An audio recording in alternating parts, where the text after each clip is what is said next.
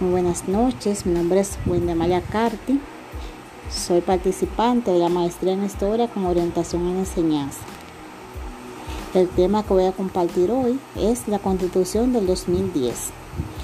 La Constitución Dominicana se promulgó por primera vez el 6 de noviembre de 1844. Se promulgó en la ciudad de San Cristóbal. Desde esa fecha a la actualidad se han realizado 39 modificaciones cabe referirse a la Constitución y sus reformas del 2010. Leonel Fernández realizó reformas importantes a esta Constitución. Se prohibió la reelección. Se instituyó el Tribunal Constitucional y el Superior Electoral, así como el Defensor del Pueblo.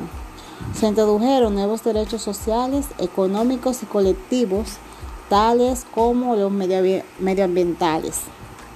Se introdujo el referéndum como un mecanismo de expresión directa de la voluntad del pueblo.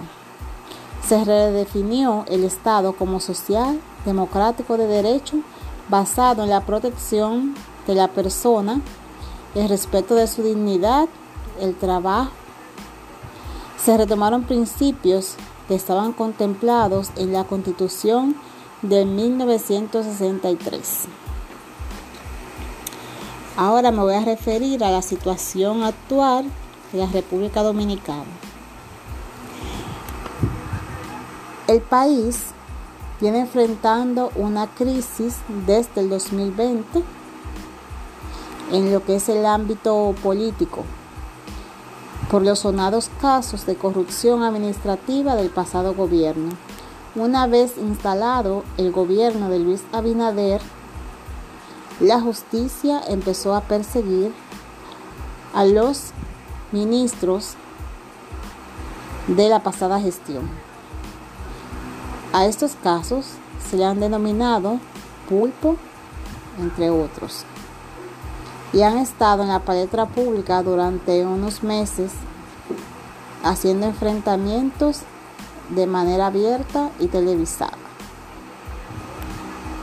Pareciera que es una constante de los presidentes que llegan desacreditar a los presidentes que ya estuvieron con la intención de sepultarlo políticamente. No es la primera vez que pasa en la historia dominicana. La sociedad dominicana se encuentra atravesando por los embates también del COVID-19, por lo que ha generado una gran crisis a nivel económico. Los mecanismos de ayuda del gobierno pasado fueron retirados y en algunos casos muy reducidos. Cabe destacar que una vez posicionado el nuevo presidente, se hicieron cancelaciones masivas. Esas cancelaciones se realizaron sin tomar en cuenta que hay empleados públicos que vivían de ese pequeño sustento. Dígase conserje y salarios menores a los 7 mil pesos. Todos esos elementos han provocado lo que es una crisis en la economía nacional.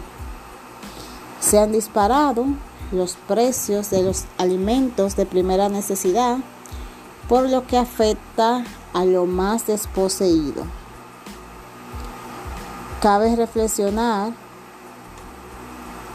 que en este gobierno actual que tenemos se han tomado una serie de medidas que a veces parecieran que son de manera improvisadas porque luego tienen que revocarla o retroceder.